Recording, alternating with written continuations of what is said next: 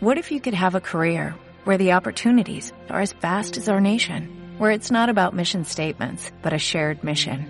At U.S. Customs and Border Protection, we go beyond to protect more than borders, from ship to shore, air to ground, cities to local communities. CBP agents and officers are keeping people safe. Join U.S. Customs and Border Protection and go beyond for something far greater than yourself. Learn more at cbp.gov/careers.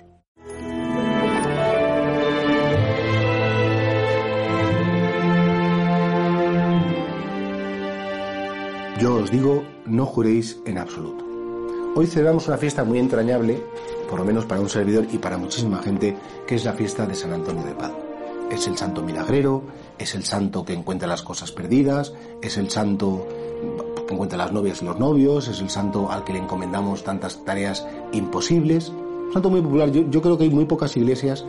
eh, cuando he viajado fuera de España, siempre me gustaba encontrar iglesias católicas donde no encontrara pues una imagen de San Antonio. ¿Cuál fue la cualidad de este santo? El don de la palabra. Fue un gran predicador y de hecho eh, está el famoso el canto que en los pueblos antes se conocía el, el cántico de San Antonio con los pajaritos o esas historias que nos cuentan que como San Antonio, como la gente no quería escuchar, los peces eh, en, en, las lagunas donde estaba en el mar se estaban quietos mientras que él predicaba. Es decir, es verdad que son como cosas muy milagreras, pero en definitiva, ¿qué hay detrás? Este fue un santo franciscano que le tocó hablar en un momento en que todo el mundo tenía las cosas de Dios tan confusas y él supo explicar con claridad, con cariño, con interés, haciéndose entender las cosas que se referían a Jesucristo, a la salvación, a la iglesia. Uf, hoy necesitaría muchos San Antonios, no tanto por los milagros, que efectivamente siempre nos vienen bien, sino sobre todo personas que expliquen bien lo que es el Evangelio, lo que es lo que Dios nos quiere transmitir. Empezando por los padres y madres de familia, que son los primeros que transmiten las nociones más básicas a un niño. Después, por supuesto, en los colegios, buenos profesores de religión y buenos catequistas para que hagan la primera comunión o la confirmación. Y sobre todo también buenos sacerdotes.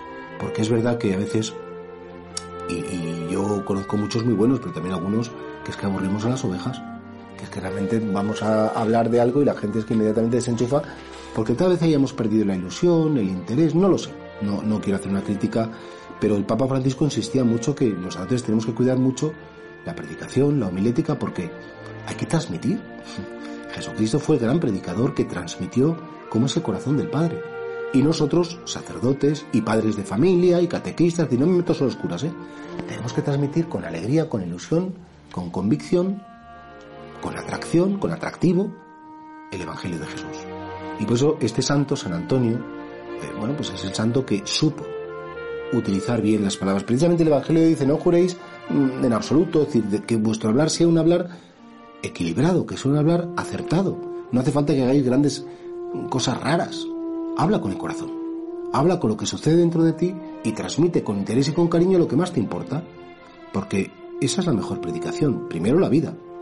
Pero después también, por supuesto, aquello que tú has tratado con Dios, que estás convencido y que lo llevas como muy dentro de ti.